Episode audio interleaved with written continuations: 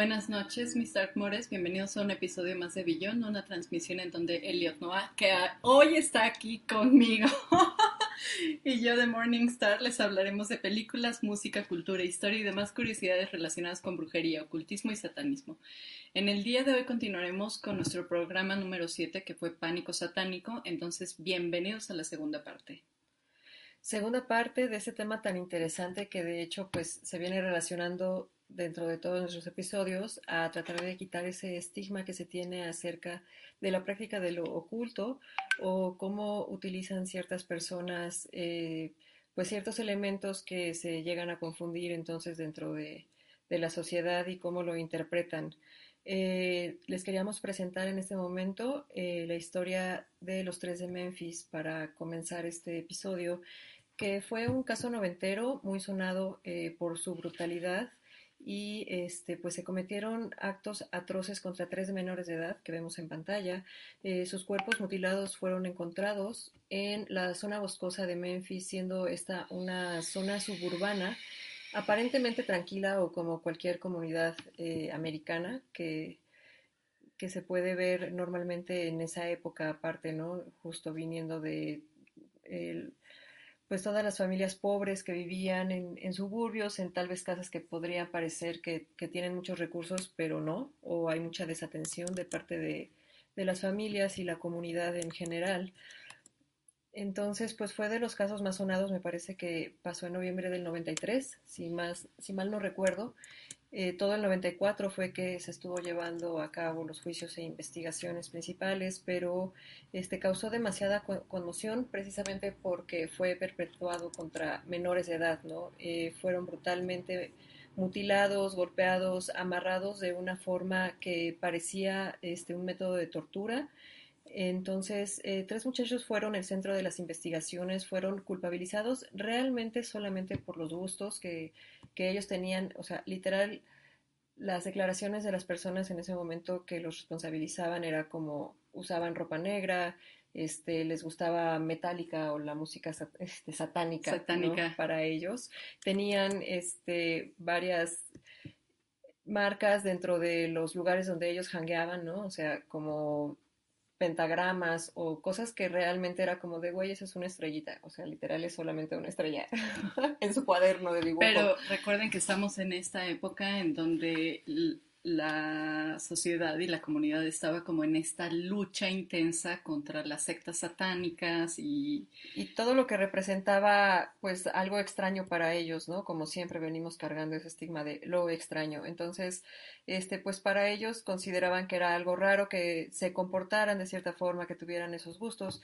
Eh, y se les imputaron los cargos por asesinato en segundo grado a uno de los implicados y este, ya que en este caso en específico las autoridades lo presionaron a tal punto de que tuviera que declarar, cabe destacar que este chico me parece que sufría de sus facultades mentales un poco, un era uno de los tres. Tenía un desarrollo de la comunicación un poco lento. Exacto, y este lo cansaron en interrogatorios exhaustivos de más de 24 horas seguidas, en donde él de hecho declaraba tiempo después que este, solamente quería regresar a casa con su papá y se le hacía más fácil como decir, ok, ya me voy a poner del lado de las autoridades y decir que sí, yo lo hice para que ya me dejen ir a casa.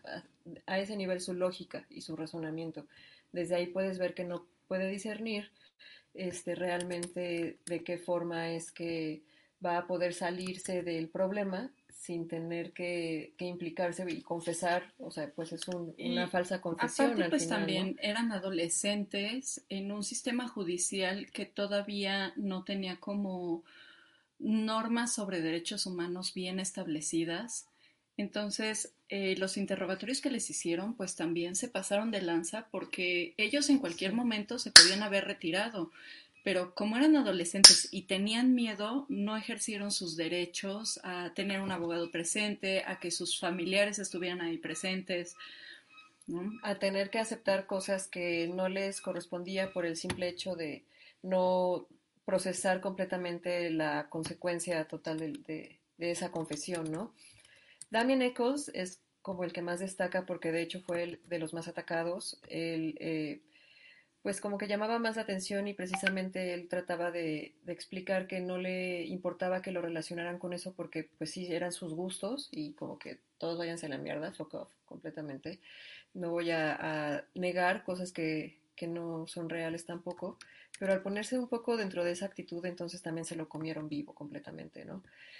Entonces, eh, las autoridades aprovecharon esa parte en que la sociedad estaba pues con la cacería de brujas precisamente de esta onda del pánico satánico, no lo que venimos comentando, de, mediáticamente pues pensaban que por solamente tener esas características ya eran completamente responsables. No existían, aparte de los avances tecnológicos que conocemos en esta época, de este, estudios con ADN o investigaciones más científicas precisamente, ¿no? Solamente especulaciones y cosas poco eh, comprobables. Eh, existe un documental eh, que de hecho son tres partes de los mismos creadores que fue como la, el primer año en que ellos se dieron cuenta de la injusticia que estaba sucediendo y entonces siguieron el caso y como el principio de todo lo que estaba pasando alrededor de estos chicos y el caso mediático. Esta imagen es de la de la, de la última vez que tuvieron su, sus apelaciones, porque estuvieron como 17 años o 18 tratando de, de, apelar. de apelar por su inocencia. Damien Eccles, como les comentaba, que fue el centro de, de, los tres chavitos, o se creía que él era como ¿no? el, el líder de of the gang. Satanic, así, y es increíble que aparte él hasta la fecha ha conservado eh, como es súper congruente en que sigue practicando lo mismo y sigue siendo como, de hecho, ahorita una eminencia dentro de el estudio de artes ocultas, ¿no? Sí, Se ha la dedicado al, al, estudio realmente súper profundo. De la brujería. No, Y- no, y no- Eccles es el máster Eccles. Ahori- Ahorita en un momento más les vamos a hablar más a profundidad sobre este personaje que Si Damien Nichols nos está viendo, nos estás escuchando, así beso, el- porque aparte es como nuestro crush. nuestro coach eterno, pero eh, es precisamente también súper valiente de su parte, ¿no? Precisamente seguir dentro de la misma línea y no negar y solamente tratar de aclarar y quitar los prejuicios que seguimos hablando existen hasta la fecha, ¿no? Este documental que les comento se llama Paradise Lost. eh, tiene una duración de dos horas y son tres partes, cada una de dos horas. Eh, la primera fue producida en los 90, me parece 94 o por ahí. Este, después hubo otra en el 2008 o Ajá, 2007. 2000, mediados de los 2000 que Y- fue el, el avance de las apelaciones de estos tres muchachos. Y el último 2011, que eh, se llama Purgatorio, súper ex- extremos aparte en sus terminologías, en donde ya precisamente se hace la absolución y todo. Cabe destacar, por ejemplo, que tuvieron que declararse culpables, como decir, ok, lo acepto, pero ya déjenme libre porque ya de todas formas cumplí 18 años de condena que no me correspondían porque eh, todos estos años de apelaciones fue porque los jueces de plano no querían aceptar las nuevas evidencias. en- que los liberaban porque hubo sospechosos del caso del- de los tres niños que apuntaban directamente hacia ellos. De hecho, uno de los sospechosos El incluso se quitó dientes para que su mordida no, ya no fuera igual. no fuera igual a la de uno de los cuerpos, porque uno de los niños tenía una mordida muy Sí. clara y entonces este hombre, con tal de que su mordida no encajara con la de las evidencias, se mandó quitar así un buen de dientes para que y se los Y deformó aún a y pesar de, de ese tipo de cosas, persistía eh, la negación del jurado de que en simplemente decir, me vale madres, esos güeyes son, y a mí me vale verga toda la evidencia científica. Aparte, incluso, este, pues, personalidades como eh, Eddie Vedder o una chica de las Dixie Chicks, que de hecho el padrastro, que Damien Eccles responsabiliza en específico al padrastro de uno de estos niños, y la madre también, al pasar de los años, tuvo sospechas de que el papá pudo haberlo hecho porque tenían el historial de violencia. Ese güey tenía, aparte, como ya evidencia de ser violento en otro tipo de relaciones, ¿no?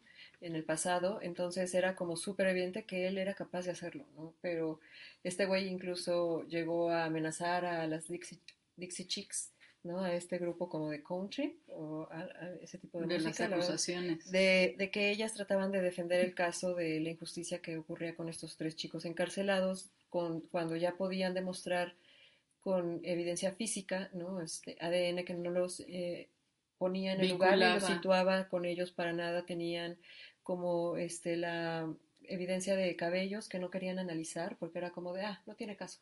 O sea, sí tiene caso. había miles de pretextos para mantenerlos encerrados porque, pues al ser como chicos, pues outcast al final de cuentas de la comunidad de Memphis, eh, querían que la carpeta de investigación a fuerzas encajara en ellos.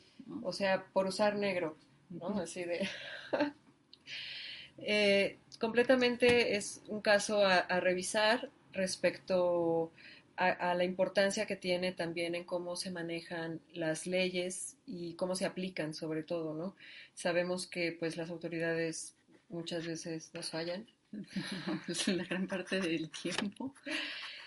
Entonces, este, pues justo nos vas a platicar de Damien Eccles un poquito más a yo profundidad. Les voy a platicar del maestro Eccles. Y bueno, sí, efectivamente, de los tres de Memphis, el que se hizo más famoso fue Eccles porque pues la rompió en la cárcel. O sea, no hay otra forma mucha notoriedad de hacerlo o de decirlo. Eh, Eccles, pues bueno, al ser eh, un adolescente de 18 años en Memphis, pues no era la adolescente normal, ¿no? O sea, vestía de negro, escuchaba heavy metal, leía a Stephen King y aparte tenía muchos problemas con su familia. Su familia era súper disfuncional y la policía ya lo conocía porque también tenía un gran historial de crímenes menores. Entonces, Eccles era así visitante constante del sheriff de, de la oficina del sheriff de ahí de Memphis y pues casi toda la bueno, toda la comunidad en torno a Eccles también sabía que Eccles pues tenía muchos problemas, ¿no? Y pues bueno, cuando desafortunadamente estos tres niños fueron asesinados, que no solo fueron asesinados, sino que también fueron mutilados, inmediatamente todas las alarmas de la policía y se, se activaron al mismo tiempo porque dijeron, ah, asesinato infantil, mutilación infantil, claro, esto es un rito satánico, ¿no?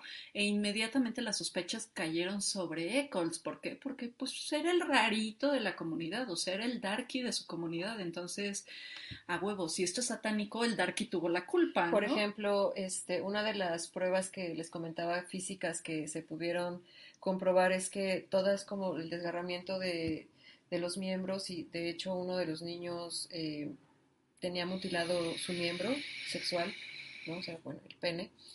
Entonces, eh, todos sospechaban por eso que tenía que ver como algo ritualístico, ¿no? Porque es como de se robaron el pene y después supieron que eran animales salvajes que habían encontrado los, cuerpos, a posteriori, ¿no? Y que llevaban. Y los habían desgajado. No, es como esas son marcas de animales salvajes. Que ese podría ser nuestro primer hashtag datoreje de la noche, el hecho de que el pene mutilado del niño se asoció inmediatamente a un rito satánico porque recordemos que en el Maleus Maleficarum una de las cosas que las brujas hacían era cortar penes. Coleccionamos penes, es muy importante para nosotras nuestro falo. Y no solo eso, sino que los ponían en un nido de aves y los alimentaban. Ah, o sea, la imagen es como súper bizarra. Hay que mantener. Hay que mantenerlo vivo. Entonces, yo no, yo no entiendo cómo es que así, literal, me los imagino como pollitos, así, abriendo el glande. sí, semillitas. no lo sé, algo así. Pero bueno, ese es nuestro primer este, de, de la noche, ¿no? Luego, había documentos oficiales que decían y aseguraban que durante los interrogatorios Eccles había abordado datos confidenciales de los asesinatos.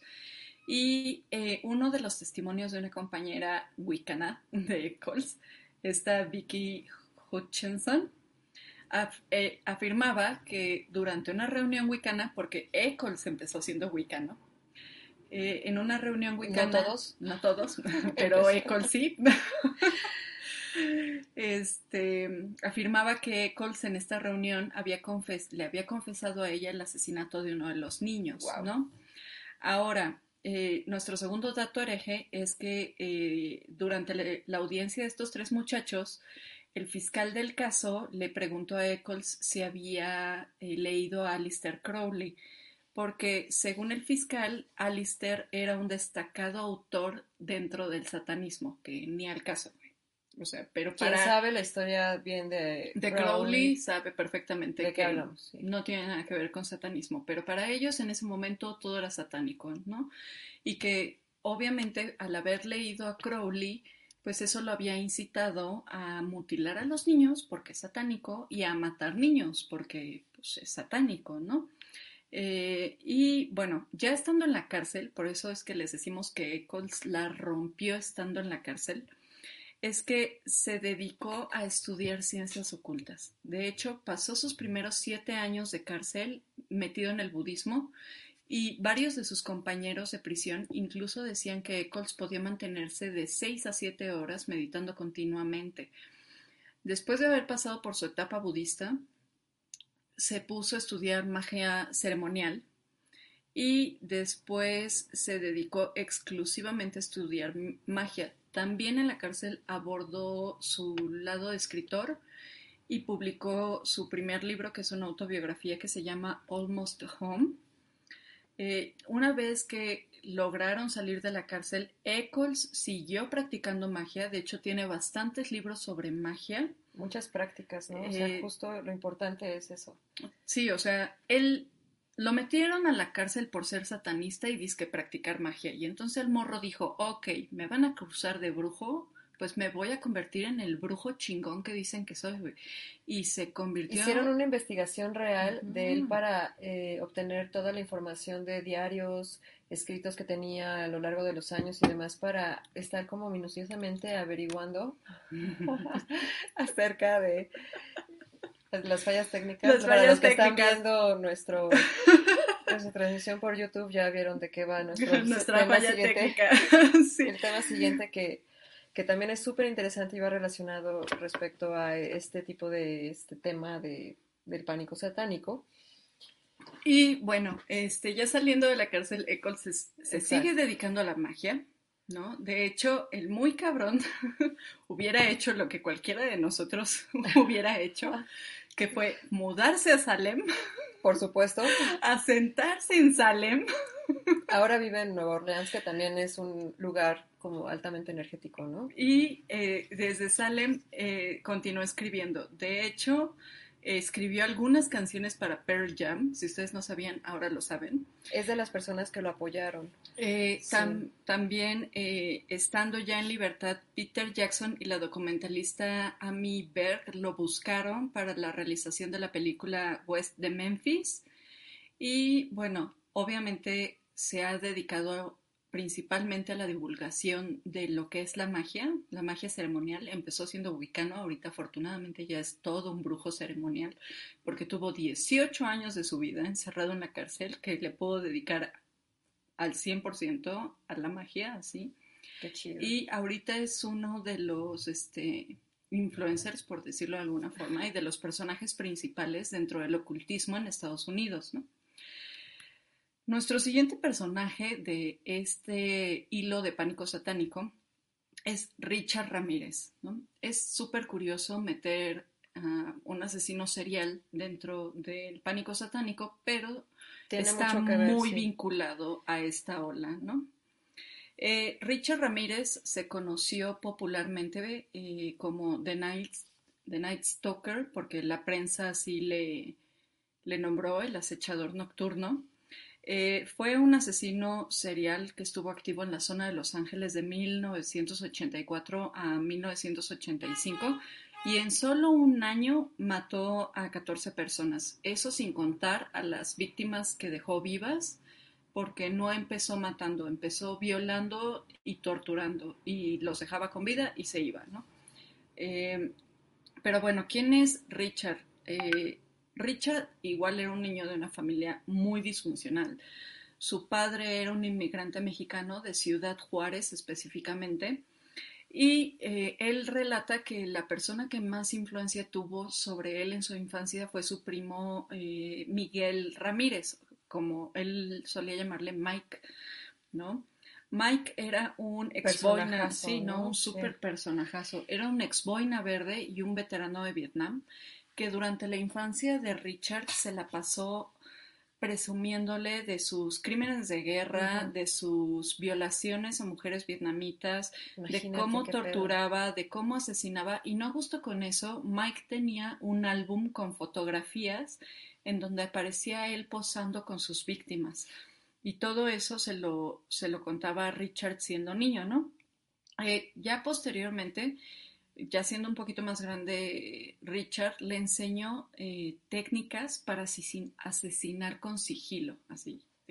Por si algún día ocupas, primito, ¿no? Te voy a enseñar algo que te va a ayudar un chingo en tu vida. Super hack. Cómo matar gente. Sí, el super hack. Te sirve mejor que este, la raíz cuadrada.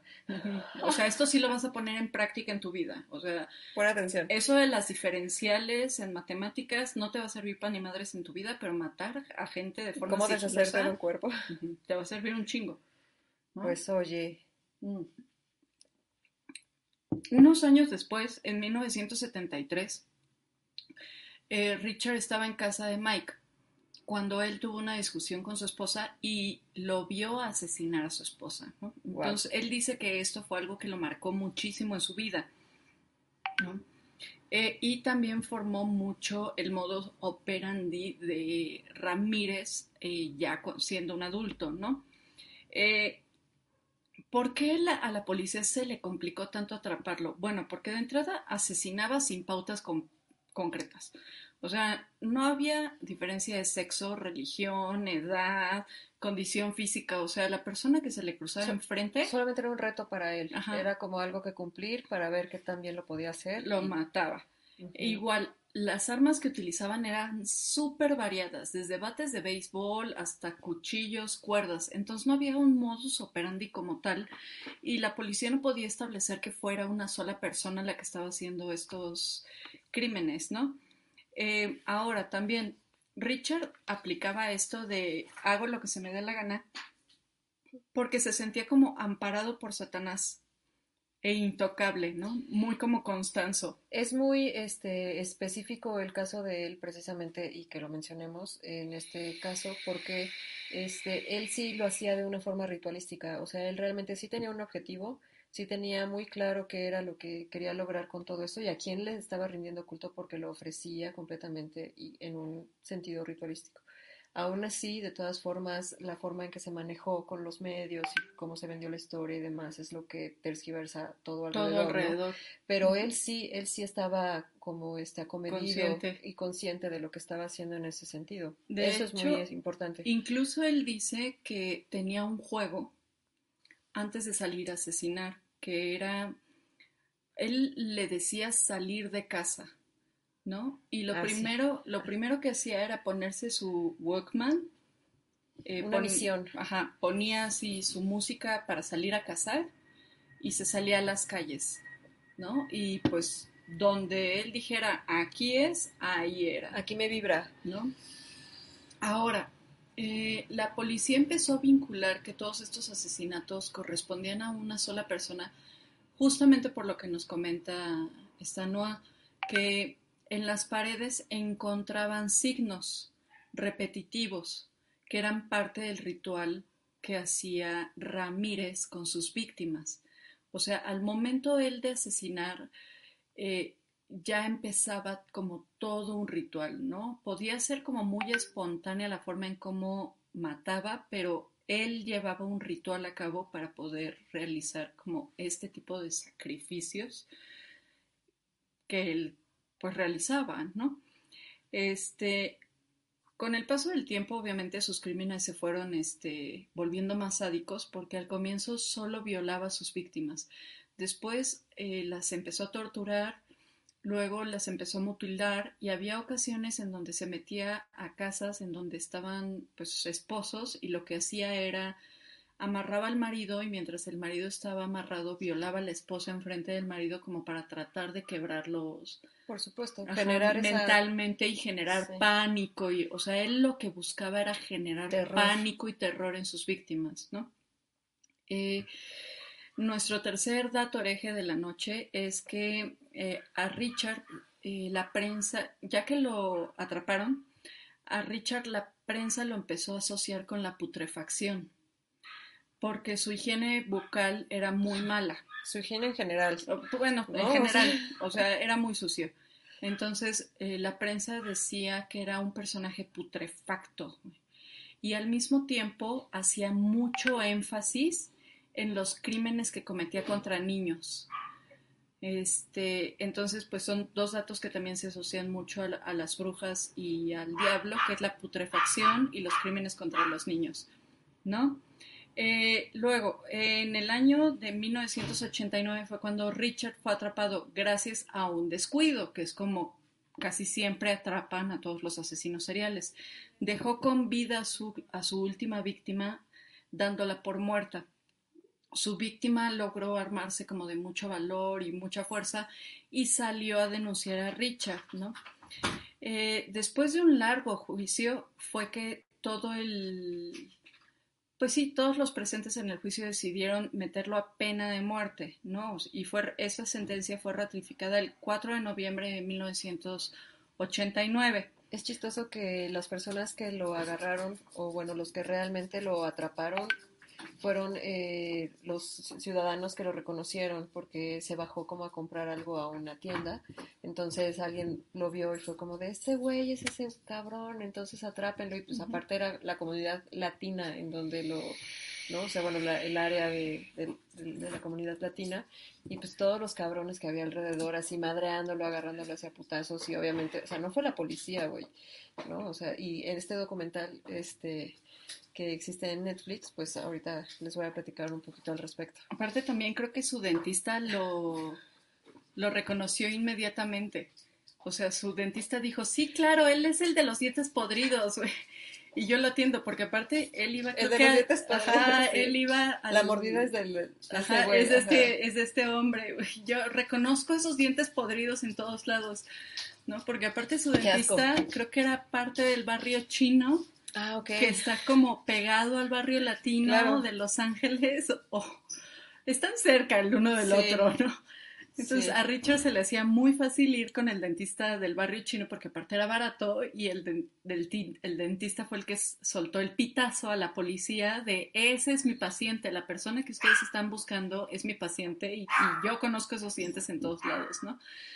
Bueno, dentro de la cultura pop, Richard Ramírez ha tenido como un impacto muy grande hay muchísimas películas realizadas eh, en torno a él. Eh, encontramos The Night Stalker de 1986, Manhunt, eh, La búsqueda por el Night Stalker de 1989, La Noche del Diablo, uno de los personajes de La Noche del Diablo de 1990, está basada en Richard Ramírez.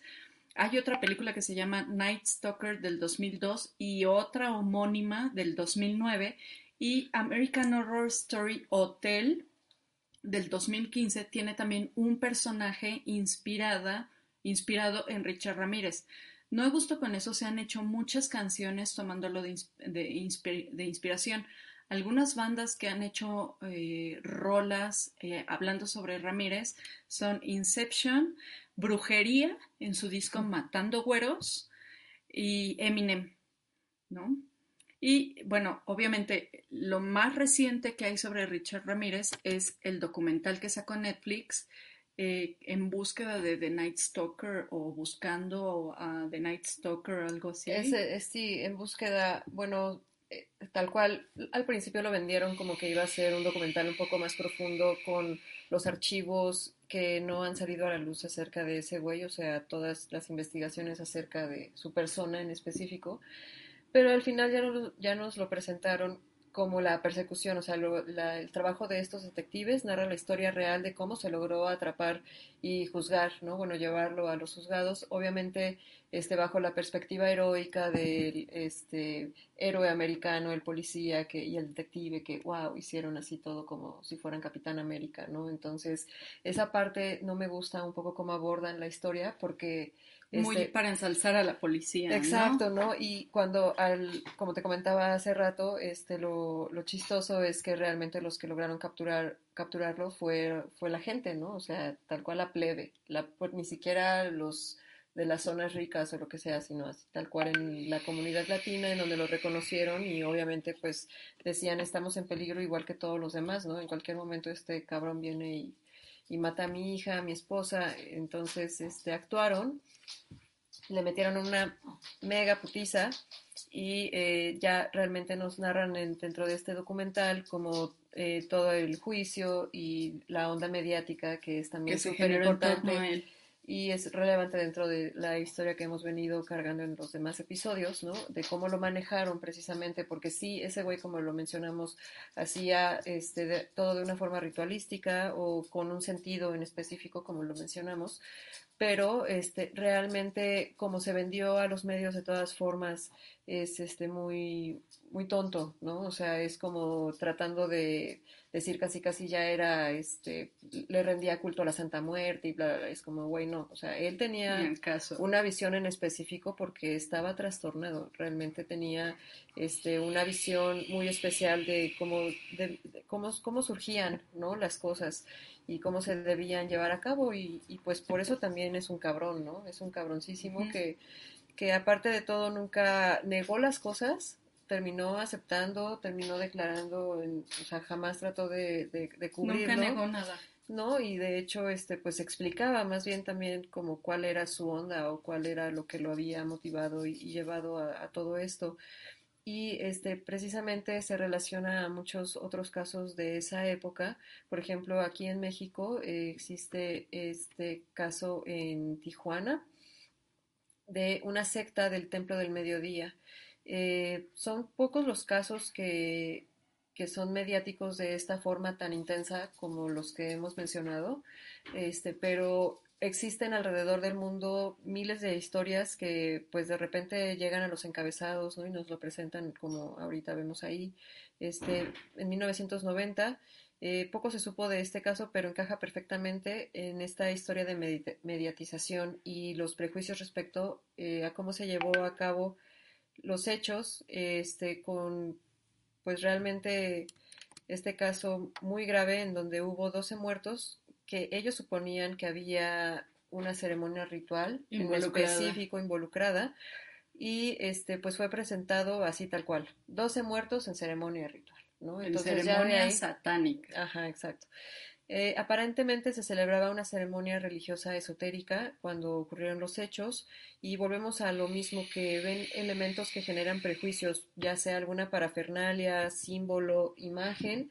Algo raro y ya es satánico. Que hace alusión o referencia. O sea, ahorita que te diga realmente qué fue lo que encontraron, te vas a cagar de la risa porque nada, nada, nada que ver con lo satánico.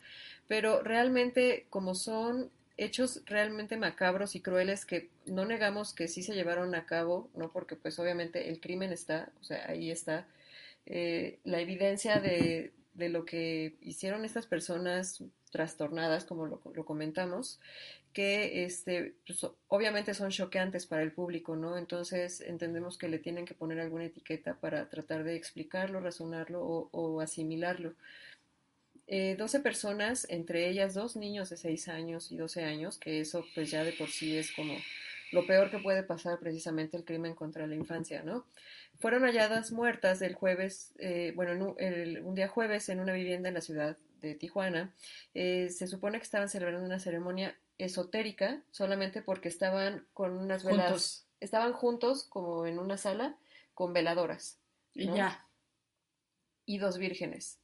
Es súper satánico. Eh, ah, ojo, ¿eh? Si ustedes ven una virgen en algún lado. Mi mamá con su virgencita de Guadalupe. Seguro satánico, ¿eh? Mamá, te dije brujería. ahí, ahí están haciendo brujería, ¿eh? Ojo, ojo. ¿No? Acuérdense de la florecita esta de vive sin drogas. De mucho ojo. Mucho ojo. Ahora se. Hola, Giovanna. Nos está saludando Giovanna. Ani. ¿Cómo están? Este. Sí, precisamente en American Horror Story nos comenta Annie Lozano. En 1984, este, bueno, la serie de American Horror Story también pasa algo al respecto de, de Richard Ramírez. Pero bueno, regresando a esta parte de Tijuana, de este, este culto o secta que ellos suponían que evidentemente existía algo este, pasando ahí, ¿no? O sea, evidentemente había se supone que un señor de 70 años tratando de manipular obviamente gente y teniéndolos bajo su control y este, generando dinero al respecto. Sí, culto, ¿no? No lo negamos, secta, lo que sea. Pero ya llamarlo de esa forma satánica solamente porque encontraron unas veladoras. Y dos vírgenes. Recuerden el factor dos vírgenes, no una, no tres. Es muy grave, es muy grave lo que, lo que sucedió, pero, por ejemplo, la policía al principio informó que habían sido este, las muertes por venen, envenen, envenenamiento. Similar a lo que pasó en Johannesburg, ¿no? Exacto, ya lo relacionas con, uh -huh. con ese tipo de, de casos como este güey, ¿no? De... Que aparte, ¿quién, quién, eh, Joaquín Fénix, ¿no? Es pasa? sobreviviente de Johannesburg. Sí, él es sobreviviente de una secta este, muy hippie, pero eh, Jim Jones es el caso más sonado, que es la isla, bueno, que se llevó como al Caribe a crear su comuna y tenía, de hecho, como esclavos, o sea, los tenía viviendo literal como esclavos, porque eh, recordamos que las personas que necesitan ayuda, que son las que aparte están necesitadas de pertenencia, de saberse dentro de un círculo que los apoya y, son redes de contención que obviamente por ese lado es que les llegan y terminan siendo esclavizados, eh, sodomizados, torturados eh, de muchos niveles, no solamente físicas, ¿no? Tortura psicológica y demás. Entonces, Jim Jones es el caso más sonado, que también podemos hablar algún día en un capítulo de esto. Este, pero sí, se relaciona a este tipo de, ¿no? De, de, casos en donde pues pasa eso que alguien controla y después el envenenamiento. Realmente, mira, mi suposición personal es que estaban celebrando algo, sí, como cualquier, cualquier vato, cosa. cualquier vato puede celebrar lo que sea. Y al parecer el licor que estaban bebiendo, así recuerda hidromiel del mal. la hidromiel del mal. Ah, para los. Es un chiste muy local, pero compramos una hidromiel muy mala. Que no casi vamos, nos lleva al hospital. Sí, no vamos a decir el nombre, pero dos. No, ¿cómo no voy a decir? dos, no, porque es, es, mercadotecnia y no queremos que más gente se intoxique. Después les decimos que hidromiel no Ajá. comprar. Porque... Dos brujas de nuestro coven quedaron súper mega intoxicadas. Entonces, seguramente es lo mismo que pasó en Baja California. Compraron una hidromiel del mal y les fue muy mal. Les fue muy mal y este. Pues bueno, realmente justo tendríamos que ver cuáles eran las características de esos supuestos rituales, ¿no? Como para poder caracterizarlo como realmente satánico o no. Este, muchas personas se fueron al hospital, no solamente los que murieron fueron los que padecieron, pero no se sabe mucho al respecto, o sea, tampoco ya no hay nada alrededor de información más que cosas muy banales o técnicas o cosas que no, no, no te dan ningún dato, no se sabe qué pasó con esos sobrevivientes o por lo menos no lo sé, si alguien más está enterado un poquito de este caso, pues igual me podría mandar algunos links, este, pero pues así como este, muchos casos alrededor del mundo que no han sido tan mediáticos como te explicaba. En Perú, por ejemplo, hay un rapidísimo, este cuento, este caso de eh, Bruno Marabel, que es un chavo que se le cataloga, de hecho, según se le conoce como la Casa de los Horrores. En Perú ya sabes que todos los lugares tienen una Casa de los Horrores, ¿no? Es como aquí las primarias en México. Llega el arquitecto, ve un cementerio y dice, este aquí. lugar es perfecto para una primaria. Entonces, en todos los lugares hay Casas de los Horrores en donde se cometieron muchos crímenes atroces, ¿no? Y aquí, en este caso de este chavo, realmente conoce su historia y puedes comprender pues que solamente se quería deshacer de la familia que él no quería, porque a los 17 años terminó juntándose con una señora casada, con dos hijos a los que tenía que mantener y que a los 19 ya estaba hasta la verga, obviamente, de estar soportando aparte a la familia putativa, en donde al parecer él declaraba que eran como eh, estafadores o manipuladores en un sentido que lo llevaron, pues, o sea, lo trastornaron también, según. Uh -huh. También, eh, evidentemente, puede estar poniendo solamente su justificación. Pretextos. Pero el punto de esto es que sí cometió los actos, sí, mató, masacró a toda la familia, suegros, a los dos hijos, a la mamá, los tenía enterrados así como con concreto solamente sobre el patio, mientras hacía fiestas y trataba de encubrir todo como si nada pasara y soy libre y demás. Pero cuando lo agarraron, este tiempo después decían o estaba el rumor de que era un pacto satánico porque él era adorador de la muerte. Entonces regresamos a lo mismo, relacionar a la Santa Muerte con lo satánico. ¿Qué tiene que ver? Nada. Nada, ¿no? Entonces, por el simple hecho de que, ah, es que en sus cuadernos encontramos un pentagrama, lo mismo de Damien Nichols, ¿no? En sus cuadernos de dibujo había un, este, un ángel que se veía un poco macabro, entonces seguramente es el ángel de la muerte que lo llevó a, o sea, todas las suposiciones alrededor de cosas, cuando él simplemente declaraba, él ya estaba hasta la verga, no lo sé, no sé si nos van a bajar el programa por decir tantas veces verga. Alguien cuéntelo y nos dice ahí por mensaje cuántas veces lo dijimos. Shot por cada que se diga verga en este programa. Y pues evidentemente son casos que siguen rondando en el imaginario público, en donde por relacionar de cierta forma ya viene implícito que es del mal, que es el diablo, que es la influencia, que es todo esto de lo que hemos hablado, ¿no? Entonces, este, aquí en México, como este caso que, que estoy Aquí en México también tenemos un tren dentro de la época del pánico satánico, que son las muertas de Juárez, ¿no? Eh, las muertas de Juárez eh, es un hecho que hasta el día de hoy sigue siendo como sumamente relevante al norte del país y es la suma de los asesinatos de mujeres en Ciudad Juárez que se dieron a partir de 1991. Para el año del 2012 eh, ya se tenía un estimado de más de 700 mujeres asesinadas en Juárez, ¿no?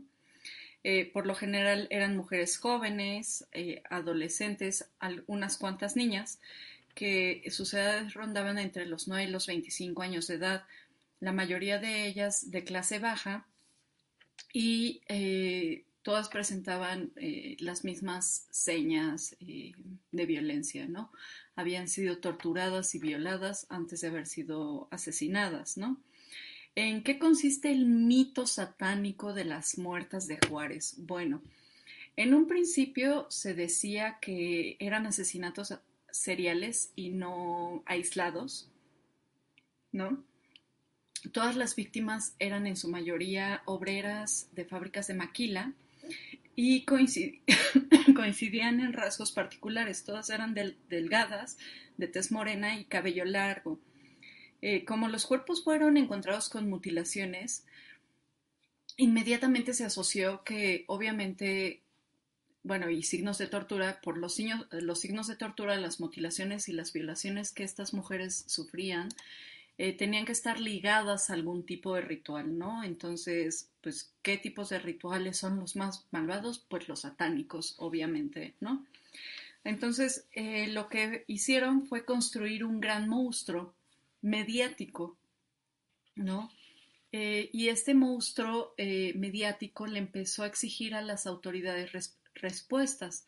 Entonces, eh, los policías y el Estado, con tal de entregarle a la prensa a alguien a quien juzgar, el nueve, sí, o sea, señalar a alguien. Necesitamos un chivo expiatorio, sea o no sea parte de esto, necesitamos señalar a alguien como el culpable, ¿no? La bruja del pueblo. Lo que pasó con el caso de los narcos, de los narcos satánicos, ¿no?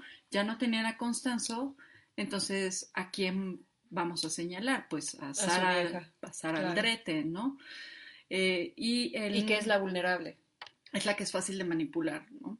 Y si no han visto el episodio de los narcosatánicos, échense un clavado, ahí les contamos todo lo que la policía le hizo a Sara Aldrete con tal de forzar una confesión, que fue justamente lo que, lo en el caso de los tres de Memphis en donde forzan las confesiones de estos pobres tres chicos, todo el proceso penal, ¿no? Sí, y lo mismo de lo de Richard Ramírez que quieren quedar como héroes. Nosotros fuimos los héroes, los que logramos aclarar el pedo y nos la pelan, ¿no? Cuando realmente están fabricando evidencia solamente por salir del paso y ahora lo seguimos viendo incluso hasta con los casos más sonados este recientemente de Bani Escobar, ¿no? La chica a la que acaban de, asesinar. en Monterrey. No, en Oaxaca. Ah. Ay, solamente recuerdo que se apellida Ay y su padre denuncia que escuchaba los gritos de, la chica, ¿no? Entonces, sigue pasando, sigue pasando, es algo que evidentemente pues no vamos a, a poder limpiar tan, tan fácilmente, ¿no? Y eh, justamente por esta necesidad de entregarle a la prensa a alguien a quien decirle monstruo, es que la policía atrapó en el 2001 a dos choferes, a Víctor García Uribe y a Gustavo Gonzalo Mesa, a quienes se les torturó para que entregaran una confesión, ¿no? Eh, y eh, esta confesión se basó en la captura de Daniel Arismendi en el año de 1998, porque al momento de, capturarlo eh, se descubrió esta amplia red de narcotráfico al norte del país y también eh, se escapó a la prensa que varios miembros de esta red de narcotráfico mutilaban orejas a sus víctimas, ¿no? Al momento de que entraron al refugio de Arismendi, vieron que tenían un altar a la Santa Muerte. Entonces dijeron, ah, Santa Muerte, satánicos, ¿no? Y entonces a estos dos choferes eh, trataron como de sacarles la confesión forzada de cuál era el vínculo de los ritos satánicos que practicaba el narco. ¿no? Eh, entonces la policía generó una hipótesis muy fuerte del vínculo entre el satanismo y el narcotráfico, que no existe. también, no, también recordemos que, por ejemplo, las prácticas personales, o sea, no porque, no sé, de cinco narcotraficantes, tres practiquen la santería o el ocultismo o whatever the fuck lo quieran llamar ellos en específico, este, porque no podemos descartar esa hipótesis tampoco, ¿no? Evidentemente hay personas que llevan sus prácticas rituales personales y no por eso puedes eh, generalizar y englobar que entonces todo el narcotráfico está lleno es satánico. No, porque de hecho pues ellos a los que le, al que le rezan es a Malverde, no, o sea, por favor hay que ser congruentes en ese sentido precisamente. Unos años después desapareció eh, María Guadalupe y una reportera del diario El Norte, eh, que se llama Rosa Isela Pérez, eh, se le permitió examinar una tabla eh, que se había encontrado junto con el cuerpo de, de, María Guadalupe, ¿no? E hizo una descripción muy puntual sobre esta tabla. Se los voy a leer brevemente, ¿no? En el centro de una de sus caras, la tabla tenía el dibujo de un escorpión, símbolo de los narcotraficantes, y en uno de los lados de este se encontraba la figura de tres mujeres desnudas, de cabello largo, sentadas en bancos con la mirada hacia el escorpión. Debajo se hallaba la figura de una mujer sin ropa, recostada y maniatada. Tenía la expresión de tristeza, los ojos cerrados. Encima del escorpión, hacia su lado derecho, había cinco o seis soldados dibujados de pie, detrás de unas matas que semejaban marihuana. En la parte baja de la tabla había trazos similares, entre sus hojas se asomaban los rostros encapuchados de cuatro hombres. En la parte alta de la tabla había un signo de una baraja, unas de espadas. En las en las desnudas, las piernas reflexionadas y abiertas. En la parte superior estaba el signo de un haz de tréboles, y en medio del cuerpo de dos mujeres desnudas aparecía un rostro que parecía sonreír. Todas las mujeres tenían el cabello largo, sus respectivos rostros mostraban rasgos finos. La parte baja de la tabla tenía manchas con cera negra y roja, y ahí se habían grabado números y letras que parecían referir a las placas de tres vehículos. A medida de la tabla del anverso se encontraba también el dibujo de un pandillero narcomenudista con gabardina y sombrero. Bueno, pues gracias a esta tabla que encontraron justo al lado del cuerpo de María Guadalupe es que dijeron esto es satanismo. Y, o sea, sí tiene un poco de simbolismo, si realmente te pones a escarbar y, no sé, pero ¿sabes a qué me recordó la descripción a eh, la primera temporada de True Detective? Que precisamente así encuentran, encuentran el primer cuerpo de una chica en una onda. Y realmente no estaba hecho tanto dentro de ese sentido, pero bueno, esa es otra historia. Ahora, ¿Cuáles son las verdaderas teorías sobre las muertes de Juárez? Ya quitando a un lado la parafernalia satanista y que es un culto satanista que se las lleva al desierto y las ofrenda y todo el despapalle. Bueno, una cosa que es verídica es que eh, Ciudad Juárez se llenó de maquiladoras, de mano de obra barata, ¿no? Que también pues hay muchísima explotación laboral. Son los vulnerables porque son las chicas expuestas. Muchas mujeres viajaron a Ciudad Juárez de pueblos muy pequeños. Claro. Mujeres de clase baja que pues necesitaban el dinero al final de cuentas, ¿no? El Tratado de Libre Comercio de América del Norte que une a México con Estados Unidos y Canadá también produjo una expansión muy grande de la industria maquiladora en la zona de la frontera. Recordemos que gran parte de las víctimas de Ciudad Juárez eran mujeres obreras de esta zona, bueno, de fábricas maquiladoras, ¿no? ¿Por qué? Porque eran chicas vulnerables. Eran chicas que eran fáciles de jalar, eran chicas que si desaparecían, no, y aparte, si desaparecían de Juárez nadie se iba a dar cuenta. claro porque estaban lejos de sus familias. O sea, si un día llegaban o no a su casa, nadie se iba a dar cuenta, ¿no? Este. O no les importaría realmente. Otra, este Otro factor es justamente ese. A nadie le importa si una mujer desaparecía. ¿Por qué? Porque el machismo y los roles de géneros tradicionales en nuestro país pues siguen siendo muy fuertes, ¿no? Veámoslo nada más con la ola de feminicidios que hay, ¿no?